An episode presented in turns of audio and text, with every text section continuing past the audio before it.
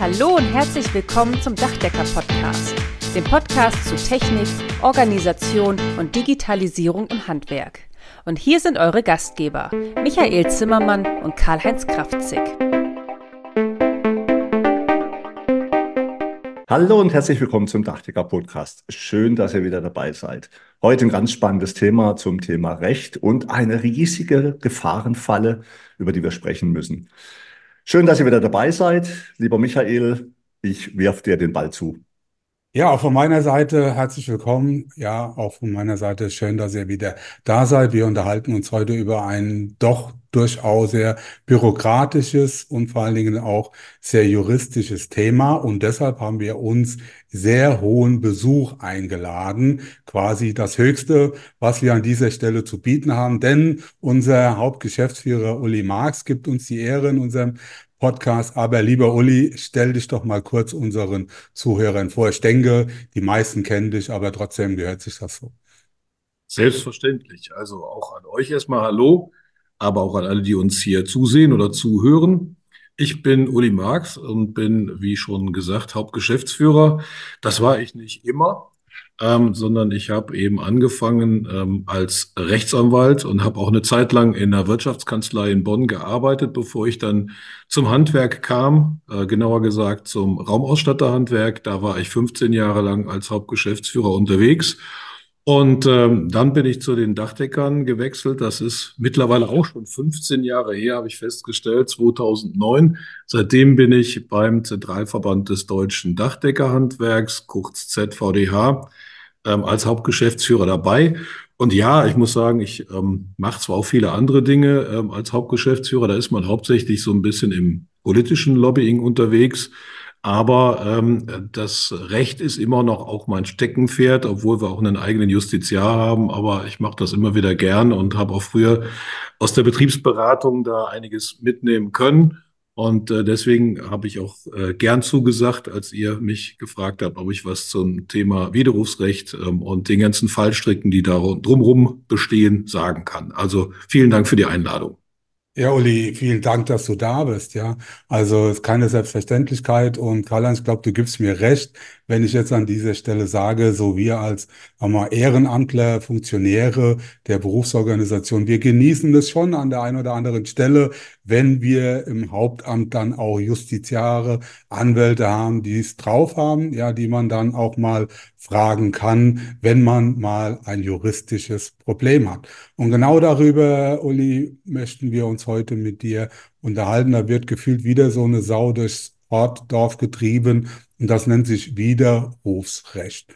War mal eine Zeit lang so, da galt das eigentlich nur für diese Haustürgeschäfte. Jetzt hat sich da aber so ein Stück weit was verändert. Ich glaube, das haben die meisten Kolleginnen und Kollegen noch gar nicht so auf dem Schirm. Also ich bin da, was das angeht, ja relativ einfach gestrickt und äh, für mich ist Vertrag Vertrag. Also wieso kannst du auf einmal vom Vertrag einfach mal so einseitig zurücktreten? Das müsstest du mal erklären.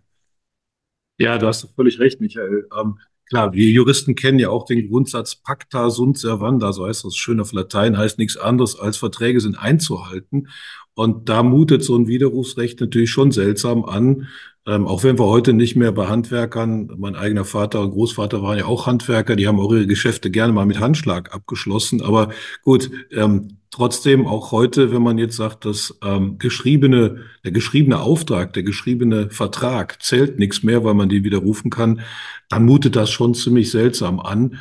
Der Hintergrund ist der, den du vorhin schon genannt hast. Früher hieß das Ding nämlich nicht Widerrufsrecht, sondern Haustürwiderrufsrecht. Und damit wird klar, was der Hintergrund war. Äh, nämlich der Verbraucher soll geschützt werden vor Überrumpelung, vor Leuten, die ihm an der Haustüre äh, Dinge verkaufen. Und äh, das soll man dadurch tun, dass äh, man dann eben ein Widerrufsrecht hat. Und vor allen Dingen, wenn man eben nicht über dieses Widerrufsrecht belehrt wird, behält man es deutlich länger. Ich will nachher in die Einzelheiten gehen. Also erstmal, du fragtest ja nach dem Hintergrund, das mhm. ist der Grund. Dann hat man das nachher ausgeweitet von Haustürgeschäften auf den Fernabsatz. Also wenn man im Internet Dinge kauft ähm, und diese ähm, Verträge dann komplett online abschließt, da sagt man auch, da muss der Verbraucher geschützt werden.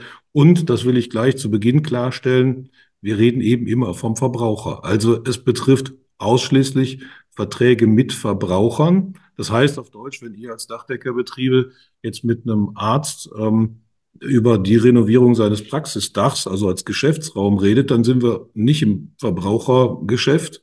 Also da gibt's kein Widerrufsrecht.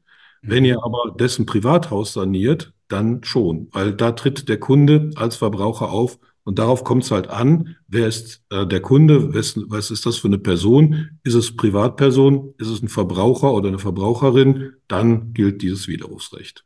Mhm. Okay. Also ich gehöre auch noch zu der Generation, wo man sich die Hand gibt, in die Augen schaut und dann sagt, wir machen das ja. Und, und ich habe es selber auch tatsächlich noch nie erlebt, dass ein Kunde vom Auftrag zurückgetreten ist. Haustürgeschäfte, Internet und so verstehe ich echt, weil da wollen eine Leute ja auch bewusst übers Ohr hauen, ja. Aber ist denn das wirklich so relevant? Macht man das, um uns Handwerker zu ärgern oder warum drückt man uns das jetzt auch noch aufs Auge? Das ist doch, ist es wirklich so, kommt es so oft vor, dass man sowas braucht? Also gleich vorweg, eine Beruhigung. Ähm, den Handwerker wollte man damit nicht treffen, zumindest nicht den seriösen, aber wir wissen ja, es gibt ja auch ein paar unseriöse, gerade in unserem Gewerk. Äh, die eben auch von Haus zu Haus gehen und ihre Dienstleistungen anbieten. Ich will das jetzt nicht irgendwo in, in Abrede stellen. Damit habe ich schon mal Ärger bekommen. Ähm, das heißt jetzt noch nicht, dass es grundsätzlich unseriös ist, aber ähm, ich sagte ja vorhin, man will den Kunden vor Überrumpelung schützen.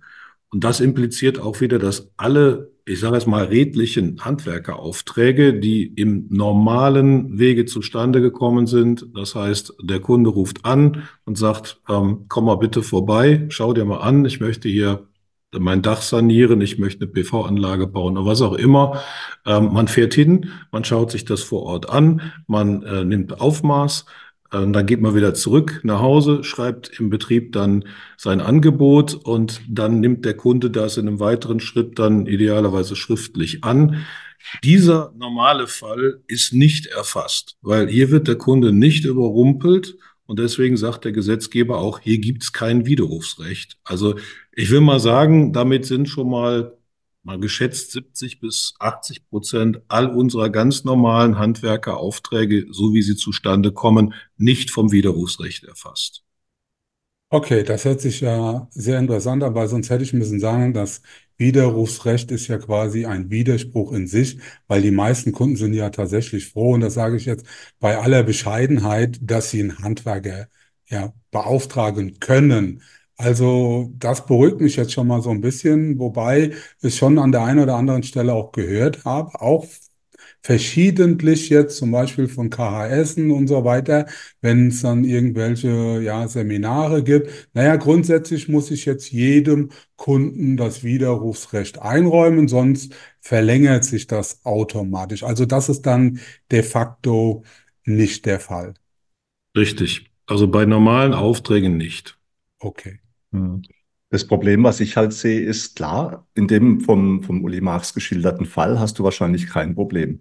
Aber sagen wir jetzt mal so, wenn ein Kunde von sich aus sagt, ich klage jetzt einfach mal, ja, ich zahle jetzt nicht, dann sind wir vielleicht in dem von Uli geschilderten Fall noch korrekt. Aber ich habe halt erstmal diesen ganzen Stress, ja, und den kann ich ja vermeiden, indem ich von vornherein das richtig mache. Und wie man es richtig macht, darüber wollen wir jetzt mal sprechen. Wir müssen, ich glaube, es gibt einen Unterschied, Uli, wo dieser Vertrag gemacht wird.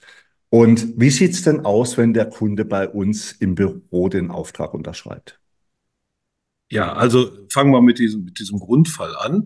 Ähm, in, in dem BGB, in dem Paragraphen, wo das drinsteht, ich will jetzt nicht zu viel Juristerei machen, ich versuche es einfach zu erklären, da steht drin, es betrifft erstmal alle außerhalb von Geschäftsräumen geschlossenen Verträge. Der Geschäftsraum, das ist, was kann das Büro des Dachdeckerbetriebs sein oder äh, irgendwo, also ebenfalls auf dem Betriebsgelände. Vielleicht hat man ja ein Showroom oder so, wo man Kunden empfängt. Ähm, der, da sagt schon mal das Gesetz, ähm, da geht man davon aus, dass das, ähm, dass da vorher umfangreiche Gespräche stattgefunden haben und ähm, wenn das also im Betrieb stattfindet, ähm, dann ist erstmal kein Widerrufsrecht da. Auch davon gibt's Ausnahmen, nämlich ähm, das sind sogenannte Ad-Hoc-Geschäfte, wenn also jetzt sozusagen der Kunde kommt und sagt, ich möchte das gerne, man macht direkt einen Vertrag, unterschreibt das, dann kann es sein, dass das eben auch greift, aber das ist dann wirklich die Ausnahme. Dann muss der Kunde nachweisen, dass er quasi im Geschäftsraum dazu gedrängt wird. Der Gesetzgeber geht davon aus, dass eben da keine Drucksituation, so nennt man das, also ein psychologischer Druck ausgeübt wird, ähm, den Vertrag abzuschließen. Und deswegen ist der Grundsatz, dass das Widerrufsrecht nur gilt bei außerhalb von Geschäftsräumen geschlossenen Verträgen. So außerhalb von Geschäftsräumen, das kann natürlich jetzt, ähm, das ist ja der Klassiker, ähm, eben auch sein, wenn der Kunde seinen, den Auftrag zu Hause unterschreibt. Im Bild hatte der Gesetzgeber grundsätzlich dass ähm, da jemand kommt zum Kunden nach Hause, sagt, ich biete dir meine Leistung an und hier kannst du direkt unterschreiben. Deswegen eben in der Wohnung des Kunden, da ist schon mal erstmal, da ist erstmal Widerruf äh, mit drin. Also da kommt erstmal das Widerrufsrecht ins Spiel. Dann geht's aber weiter, dann wird geguckt, ähm, ist das denn wirklich ähm, ein Einakter? Also Dachdecker kommt zum Kunden, hier unterschreib und der Kunde macht das bei sich zu Hause, das ist der Klassiker. Dann in jedem Fall Widerrufsrecht. Ja, also das Haustürgeschäft. Da sind wir ja letztlich beim klassischen Haustürgeschäft. Die üblichen Drückergeschäfte, so hieß es ja, glaube ich, mal. Mittlerweile äh, gibt's, läuft das wahrscheinlich ein bisschen anders. So, aber wie sieht's jetzt aus? Ähm, der Kunde kriegt jetzt die Auftragsbestätigung geschickt. So, er schickt sie jetzt wieder zurück unterschrieben. Wie verhält sich das dann in dem Moment? Also dann waren wir ja nicht körperlich zusammen in irgendeiner Form, sondern es ging auf dem schriftlich. Ich schicke ihm schriftlich den Auftrag mit der damit verbundenen Bitte, bitte unterschreibt das auf der letzten Seite, die Auftragsbestätigung, schickt mir sie unterschrieben wieder zurück. Wie sieht es mit, damit Widerspruchsrecht aus? Da kommt es darauf an, ob zwischendrin, was ich jetzt als normal empfinden würde, äh, auch eine Baustellenbesichtigung stattgefunden hat in irgendeiner Form. Das heißt also, da ist noch mal ein ähm, ein Akt dazwischen gewesen. Das heißt, man hat sich das vor Ort angeschaut, um das Aufmaß zu nehmen, um den, um das Angebot zu erstellen. Und in dem Fall, äh, wenn dieser Akt dazwischen geschaltet wurde, sagt der Gesetzgeber und auch die Rechtsprechung dann wiederum kein ähm, Widerrufsrecht. Denn dann hatte der Kunde ja ausreichend Zeit, dann hat es vielleicht auch eine Besprechung über das Angebot vorher gegeben und dann äh, ist keine Drucksituation da und in dem Fall entfällt dann auch das Widerrufsrecht.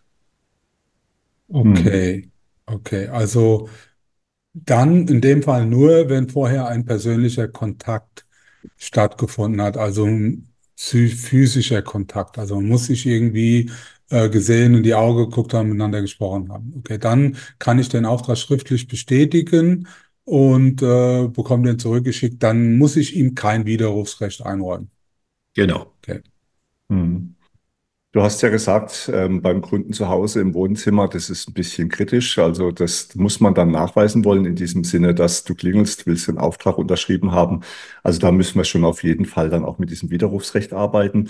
Ähm, wir auch, kommen auch, Entschuldigung, auch, auch wenn vorher ein persönlicher Kontakt oder sogar mehrere Kontakte stattgefunden haben, Kunde ruft an, ja, wir haben dann quasi einen Vororttermin, Aufmaßtermin. Der Kunde kommt zu uns ins Büro. Wir quatschen miteinander. Der Kunde lädt uns nochmal zu sich nach Hause an. Wir quatschen nochmal, gucken uns das nochmal an, überarbeiten das Angebot und fahren dann am Schluss mit unserem fertigen Angebot mit ihm zu dem Kunden hin, in sein Wohnzimmer, in der Küche. Er unterschreibt, dann hat er Widerrufsrecht.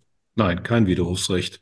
Weil dann ist zwar der, der eine, die eine Voraussetzung fürs Widerrufsrecht ähm, erfüllt, nämlich der Vertragsschluss findet ja außerhalb des äh, Geschäftsraums des Dachdeckers statt, nämlich beim Kunden. Aber es setzt eben als weiteres voraus, dass es eben eine spontane Entscheidung ist. Das heißt, es darf keine, es ist auch nochmal vom BGH entschieden worden, gerade im Juli dieses Jahres, es darf da keine äh, zwischenzeitige, zwischenzeitige ähm, Verhandlungen oder Erörterungen über das Angebot nochmal zwischendrin stattgefunden haben. Das heißt, so wie du es gerade geschildert hast, Michael, in dem Fall, dass da vorher eben ein Angebot verschickt worden ist, dann hat man sich nochmal vorher auf der Baustelle getroffen, hat das nochmal besprochen und Und äh, dann äh, hat der Kunde nochmal die Überlegzeit und dann sagt man so, jetzt gehen wir ins, in dein Wohnzimmer, äh, unterschreiben das. Also wenn dieser Mehrakter vorher stattgefunden hat, ähm, das ist ja der Klassiker beim Dachdecker, dann ist es egal, wo der Vertrag letztlich unterschrieben ist, ob beim Kunden im Wohnzimmer, ob im Geschäftsraum oder sogar eben ohne dass beide anwesend waren, der Kunde einfach das Angebot mit Auftrag angenommen zurückgeschickt hat. Es ist in keinem Fall äh, bei diesem mehraktigen, bei diesem mehrstufigen Vertrags, äh, bei dieser mehrstufigen Vertragsanbahnung entsteht in keinem Fall ein Widerrufsrecht. Okay, man muss also einen physischen Kontakt haben. Das ist die Voraussetzung. Er muss noch nicht mal physisch sein, sondern ähm, es kann eben auch ein, eine telefonische Verhandlung über die, über die, ähm, äh, über das, über das Angebot sein. Ähm, problematisch ist es immer nur dann, wenn äh, überhaupt kein Kontakt, also wenn alles äh, mit man sagt, mit Fernkommunikationsmitteln, also über Internetangebot, dann hat man vielleicht mal miteinander telefoniert ähm, und es hat aber nie eine Besichtigung stattgefunden vor Ort. Man hat sich nie vor Ort getroffen. Dann, ähm, da geht, da geht das dann in, in die Richtung Fernabsatz. Das ist ein reines Fernabsatzgeschäft. Ähm, dann wäre ein Widerrufsrecht auf jeden Fall gegeben. Okay, jetzt bleiben wir gerade vielleicht noch mal kurz dabei. Ich dachte immer, das mit der Physis, das wäre wichtig. So wie wir jetzt hier. Ja, also ähm, zum Beispiel, jetzt bist du der Dachdecker und äh, Karl-Heinz und ich, wir sind die Kunden. Karl-Heinz mein Papa, ja, sieht man auch so vom Alter her, können das auch in etwa hinhauen. Und du berätst uns jetzt und äh, wir sagen, ja, prima. Und dann ähm, schickst du uns ein Angebot und wir schreiben und das Angebot Auftrag erteilt, schicken das Ding wieder zurück. Dann haben wir vorher einen Kontakt gehabt, zwar nicht physisch, mehr oder weniger digital. Und äh, dann gilt auch das Widerrufsrecht nicht. Es muss also mehrstufig sein. Habe ich das richtig verstanden? Das ist richtig. Und in den meisten Fällen, also ist es natürlich immer so, wenn es mehrstufig ist, kommt es natürlich auch mal darauf an, gab es da einen persönlichen Kontakt vor Ort, gab es ein Beratungsgespräch. Mhm. Ähm, und, und das ist so ein bisschen die Grauzone, weil dieses Beratungsgespräch, da geht man bisher davon aus, dass das körperlich erfolgen soll. Also sprich, man trifft sich an der Baustelle. Ähm, okay. Wenn es wirklich so wie wir jetzt, das Beratungsgespräch findet jetzt über, Zoom, über eine Zoom-Konferenz statt, ähm, dann ist das natürlich ein bisschen schwierig, weil dann haben, sind wir, dann haben wir bis zum Vertragsschluss nur über sogenannte Fernkommunikationsmittel verkehrt. Ne? Dann wird es schwierig. Also das muss schon passiert sein, dass da irgendwo ein Kontakt war auf der Baustelle. Man hat sich da zumindest mal persönlich gesehen. Okay. Ja, da sind wir ja beim Klassiker. Kunde ruft an, mein Dach ist undicht. Schicken Sie jemanden vorbei, und früher haben wir gesagt, ja klar, kommt morgen, 8 Uhr ist er bei Ihnen. Du hast weder über Preise gesprochen, noch egal über sonst irgendwas.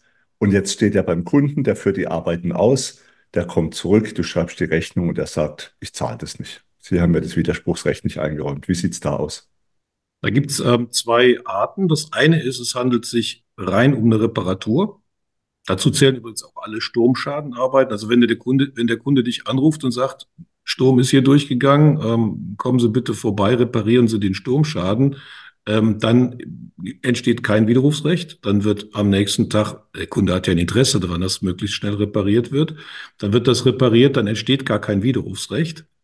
Wenn es sich ähm, aber jetzt um alles andere, also normale Sanierung kann auch eine kleine Sache sein, aber alles andere als eine reine Reparaturarbeit handelt, dann entsteht natürlich schon ein Widerrufsrecht. Ähm, das heißt, wenn dann der Kunde sagt, ist mir aber egal, ich will, dass das schnell gemacht wird, komm morgen vorbei, dann ist es ganz wichtig, dass man dann, so sagt auch das Gesetz, äh, sich vom Kunden schriftlich geben lässt, dass er auf sein Widerrufsrecht verzichtet, weil die Arbeiten sofort durchgeführt werden.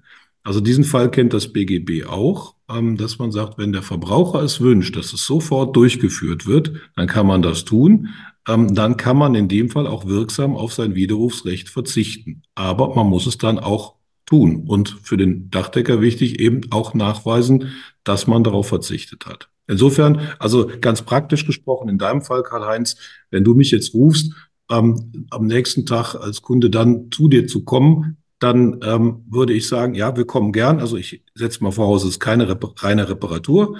Äh, wir kommen gern, aber Sie müssten dann bitte äh, mir dann unterzeichnen, das kann der Kollege dann morgen mitbringen, unterzeichnen, dass Sie auf Ihr Widerrufsrecht verzichten. Kleine Zwischenfrage, wie ist denn das mit Stammkunden? Du arbeitest schon 100 Jahre für dieselbe Hausverwaltung oder für Kunden und der sagt, mach mal. Spielt keine Rolle, weil jeder Vertrag einzeln betrachtet wird. Sehr gut, gut zu wissen. Und äh, ja, wenn jetzt gerade die Hausverwaltung und wenn der Mieter unterschreibt? Also äh, auf sein Widerrufsrecht kann nur der Vertragspartner verzichten. Und äh, hier kommt es natürlich auch daran, wenn du eine gewerbliche Vermietung hast, ein bisschen natürlich sowieso ist es ja kein Verbraucher. Ja, Wenn aber jetzt ein privater Vermieter ist, ne, unterstellen wir da mal, dann kann der Mieter nicht wirksam ähm, verzichten aufs Widerrufsrecht. Das wäre quasi dann wirklich der Super-GAU, weil wenn der Vermieter dann kommt und sagt, das wollte ich aber gar nicht, der Mieter hatte keine, kein Recht, das, äh, da eine Widerrufserklärung zu unterschreiben, ähm, dann ist der Vertrag im Zweifel nicht zustande gekommen.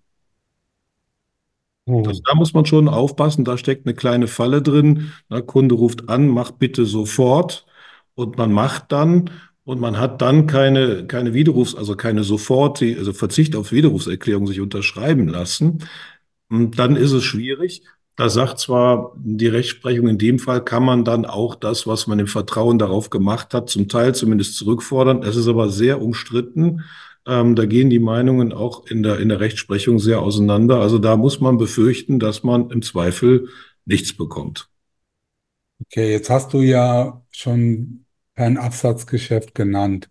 So, bei uns zum Beispiel ist auch so, ich glaube, Karl-Heinz, du machst das mittlerweile, glaube ich, ähnlich, dass Kunden quasi auf der Webseite äh, eine Reparatur beauftragen.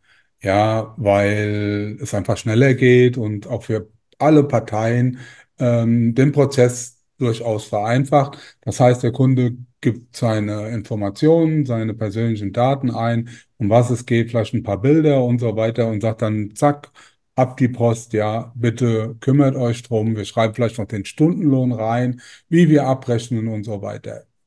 Es gab keinen persönlichen Kontakt, keinen Anruf und so weiter. Wie sieht das dann in dem Fall aus? Jetzt bei Reparaturen. Also keiner wird uns auf diese Art und Weise für ein Dach mit 50.000 Euro beauftragen. Aber für eine Reparatur kann das ja durchaus so sein. Also bei uns ist das gang und gäbe. Ja, also ähm, grundsätzlich wäre jetzt das in der Tat ein reines Fernabsatzgeschäft, würde als solches schon mal drunter fallen. Aber eben bei Reparaturen gilt, äh, egal ob das jetzt ein reines Fernes, Fernabsatzgeschäft war oder ein außerhalb von Geschäftsräumen beim Kunden beispielsweise geschlossenes Geschäft, Reparaturen sind grundsätzlich widerrufsfrei. Aber ähm, die Frage ist ja manchmal spannend, ist das wirklich noch eine Reparatur oder ist das schon ein kleinerer Auftrag? Ne? Und für den Fall würde ich also schon empfehlen, ähm, das tut ja auch nicht wirklich weh, auf dem Online-Formular diese Widerrufserklärung mit der, mit der Frist ähm, aufzuführen. Also das wäre dann schon mein heißer Tipp, sich da nicht drauf zu verlassen, dass am Ende der Kunde nicht sagt, hm, war doch gar keine reine Reparaturleistung, da wurden ja auch so ein paar Sachen vielleicht mitsaniert. Und dann streitet man sich nachher drum. Im Zweifel kriegt man das Geld nicht. Also das wäre es mir nicht wert. Deswegen würde ich da empfehlen, eine entsprechende Widerrufserklärung als Formular, wenn man das sowieso online macht, mit einzubauen. Oder die Formulierung, die hat mir ganz gut gefallen, für den Fall, dass es schneller gehen soll, dass der Kunde auf sein Widerrufsrecht verzichtet. Genau. Ja, dass Ja. man das dann quasi so ein bisschen in irgendeiner Form kombiniert, weil ähm, jetzt könnte man uns sicher als Dachdecker noch rausreden, können sagen, naja, haben wir wieder 14 Tage Puffer, bisschen Zeit gewonnen, aber es kommen ja möglicherweise auch wieder andere Zeiten, wo man schneller reagieren möchte. Formulieren wir es mal vorsichtig. Ja. Frage Uli, jetzt haben wir viel gehört über Widerrufsrecht, aber da gibt es ja auch Formulierungen. Und die muss man ja entweder auf Papier oder in sein Online-Formular auf seiner Homepage übernehmen. Wo finden denn unsere Kolleginnen und Kollegen die Informationen, wie man das machen muss? Ja, wir haben ähm, als ZVDA auf unserer Homepage äh, für die Mitglieder dachdecker.de, da kann man im Mitgliederbereich sich ähm, einloggen. Und da findet man zum einen ein, ein sehr interessantes Merkblatt mit einigen Beispielen, also auch die Dinge, die ich jetzt genannt habe.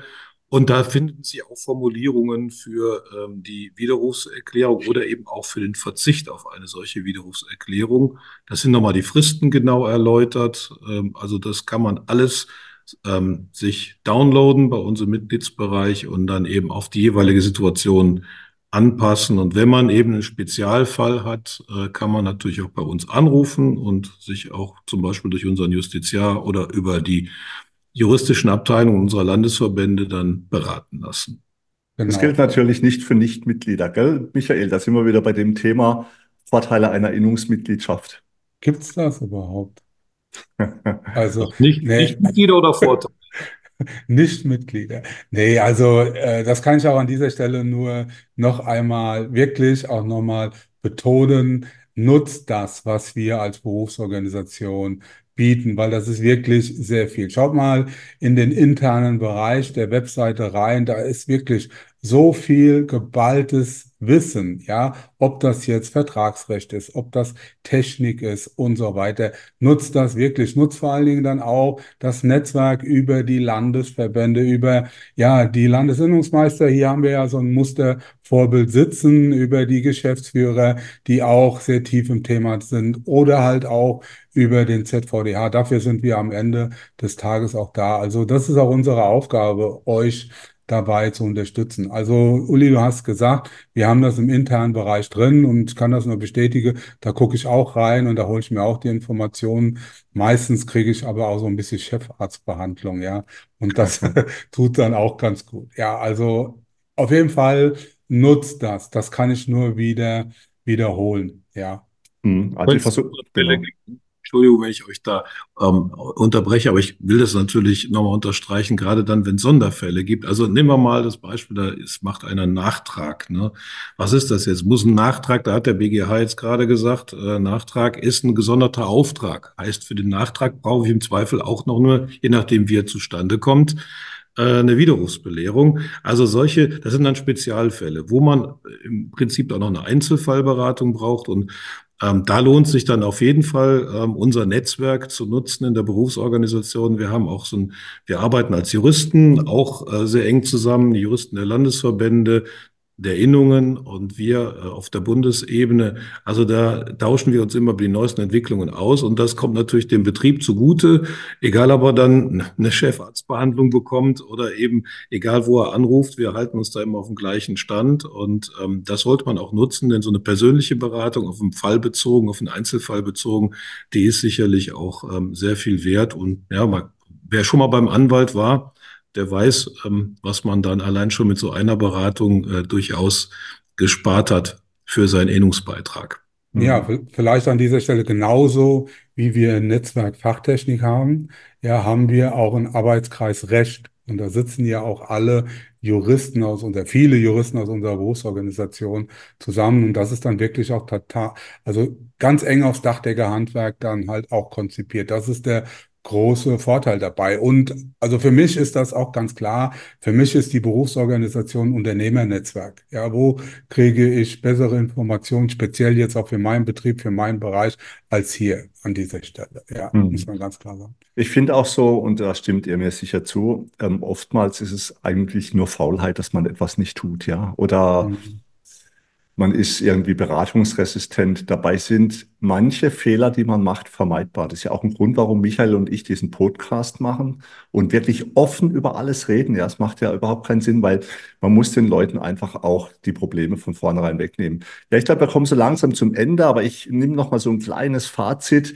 Macht es, ja. Es schadet ja nicht, ob man sie braucht oder nicht. Aber wenn du von vornherein das entsprechende Formular mit der Auftragserteilung dir unterschreiben lässt und wenn du halt äh, schneller wie 14 Tage anfangen möchtest, dir auch diesen entsprechenden Passus bestätigen lässt, dann bist du einfach safe. Und ich bin sogar bei mir noch einen Schritt weiter gegangen. Ich lasse mir mit demselben Formular, das ist ein Online-Formular, auch gleich noch die Datenschutzverarbeitung und die Erhebung äh, der Daten, der Daten, die ich beim Kunden erfasse, mit unterschreiben. Das machen ja auch ganz wenig Leute. Und kleiner äh, Teaser an der Stelle, WhatsApp ist nicht zwingend äh, rechtlich korrekt. Ja, also da wäre ich mal ein bisschen vorsichtig, wenn ihr nur mit WhatsApp alles macht. Und selbst da, Uli, glaube ich, gell, muss man eigentlich vorher mit dem Kunden sich was unterschreiben lassen, dass man dieses Medium überhaupt nutzen darf, weil WhatsApp ist ja nicht auf deutschen Surfern. Richtig, also das ist ein ganz wichtiges Thema, was du noch ansprichst, aber da könnten wir einen eigenen Podcast drüber Machen machen. Datenschutz, Machen wir. in der Tat, du hast völlig recht, äh, Karl-Heinz, das ist in der Tat so. Ähm, WhatsApp ist äh, datenschutzrechtlich eigentlich nicht erlaubt. Ich weiß, viele nutzen das gern. Also für die interne Kommunikation mit den Mitarbeitern im Unternehmen, alles okay. Die haben da sozusagen, äh, theoretisch müssen die auch ihre Einwilligung geben. Aber im Kunden, da kann ich schon von abraten. Natürlich kann man mal eine kurze Nachricht an den Kunden schicken, aber bitte keine vertragsrechtlich relevanten Dinge über WhatsApp. Und der Tipp, äh, den kann ich auch nur unterschreiben, den du gegeben hast, wenn man so ein Widerrufsformular macht, dann eben auch die DSGVO-konforme Variante. Auch da wieder kleiner Werbeblock, gibt's auch die entsprechenden Musterformulierungen. Da haben wir sogar eine eigene Rubrik ähm, im Internet, im Intranet, ähm, die den Datenschutz und die DSGVO betreffen. Da sind alle Infos rund um diese Geschichte mit drin. Eine kleine Sache möchte ich noch erzählen, was Datenschutz angeht. Ich bin ja auch so ein großer Fan von digitaler Baustellendokumentation und das ist mein Tipp als Best Practice Tipp, den ich euch da draußen auch nochmal gebe. Wer schreibt, der bleibt, ja, das schadet nicht. Also und alles immer dokumentieren, ja, sauber ablegen, sauber speichern, dass ihr jederzeit zurückblicken könnt, was ist gestern vor einem Jahr, vor zehn Jahren passiert. Das ist so, so hilfreich auch jetzt in dem äh, heute gesprochenen Thema. Und da ist was Lustiges passiert. Ihr wisst es vielleicht, wenn ihr so eine digitale, also ich bin ja Fan von Software als Service, das heißt, du mietest dir solche Software an und die Lizenzbedingungen sehen ja vor, dass jeder, der so eine Software nutzt, für eine Baudoku, für jeden Mitarbeiter eine einzelne Lizenz erwirbt. Jetzt war einer meiner Kollegen so schlau und hat gesagt, oh, das ist ja gar kein Problem, ich erwerbe eine Lizenz, die benutzen dann alle meine Mitarbeiter. Und dann kam er an einen Rechtsanwalt und der hat es mitgekriegt. Und dann hat er gesagt, wie kann das sein, dass durcheinander dokumentiert wird, ohne nachvollziehen zu können, wer dokumentiert hat. Denn wenn du eine Einzellizenz nutzt in dieser Baudokumentation, siehst du nicht nur, wer, das, wer da irgendwas erfasst hat, sondern das ist auch noch so, dass das im Prinzip ähm, überversioniert wird. Das heißt, du siehst auch die Änderungen, die jemand gemacht hat. Uli, kannst du da vielleicht auch was dazu sagen? Ist das auch rechtlich? Das ist doch sicher auch ein Problem, oder? Wenn man so Datenverarbeitung macht und nicht nachvollziehen kann, wer was gemacht hat. Ja, hier sind wir so ein bisschen auch im Grenzbereich Datenschutz, Urheberrecht. Das ist das eine mit den, mit den Einzel- und Mehrplatzlizenzen. Aber in der Tat ist natürlich so, wenn es relevant ist, wer was gemacht hat, auch für, vielleicht für interne Regressansprüche, äh, Ansprüche, ähm, dann ja, dann ist es auch wichtig, dass ähm, über die Software erkennbar ist, wer dahinter steckt, also als Person. Es ist nicht immer zwingend notwendig. Manchmal reicht es auch aus, wenn man weiß, dass der Betrieb etwas getan hat, egal wer es im Betrieb getan hat. Aber intern für, gerade für die Betriebsabläufe, ähm, ist das schon sinnvoll, dann das auch zu dokumentieren, welche Person jeweils dahinter steckt. Also wenn du ein Qualitätsmanagement hast, also wir machen das seit 2008 mit DIN ISO 9001, da musst du es tun.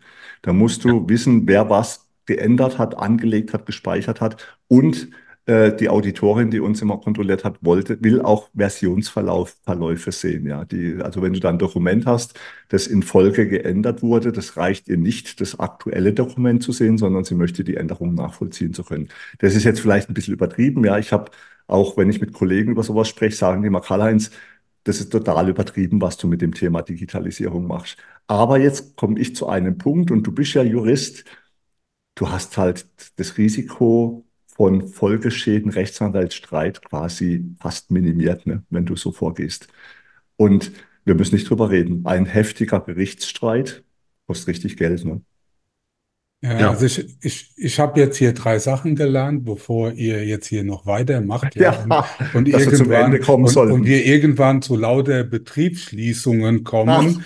ja, äh, ich habe hier drei Sachen gelernt. Das erste, wenn ich tief genug grabe, komme ich auf Dreck. Ja, also egal was wir tun, irgendwo sind wir immer in einer gewissen Grauzone unterwegs. Man soll nicht am falschen Ende sparen. Ja, ja. ja, das sind im Prinzip Investitionen, keine Ausgaben. Das ist wie Werkzeug, Maschinen und so weiter. Musst du mittlerweile auch in digitale Tools investieren. Und das Dritte, das macht mir persönlich am, so ein bisschen zu schaffen, kratzt an meinem Ego. Ich werde mir jetzt noch mal meine Widerrufsbelehrung, meine AGBs und auch meine Datenschutzerklärung angucke, weil äh, ich glaube, ich gucke erstmal in den internen Bereich, Uli, und gucke mal, wie ich es formuliert habe. Und dann kannst du mal einen Blick drauf werfen. Also, ich, ich würde sagen, wir, wir lassen, Ende, ne? wir lassen es dabei jetzt auch gut sein.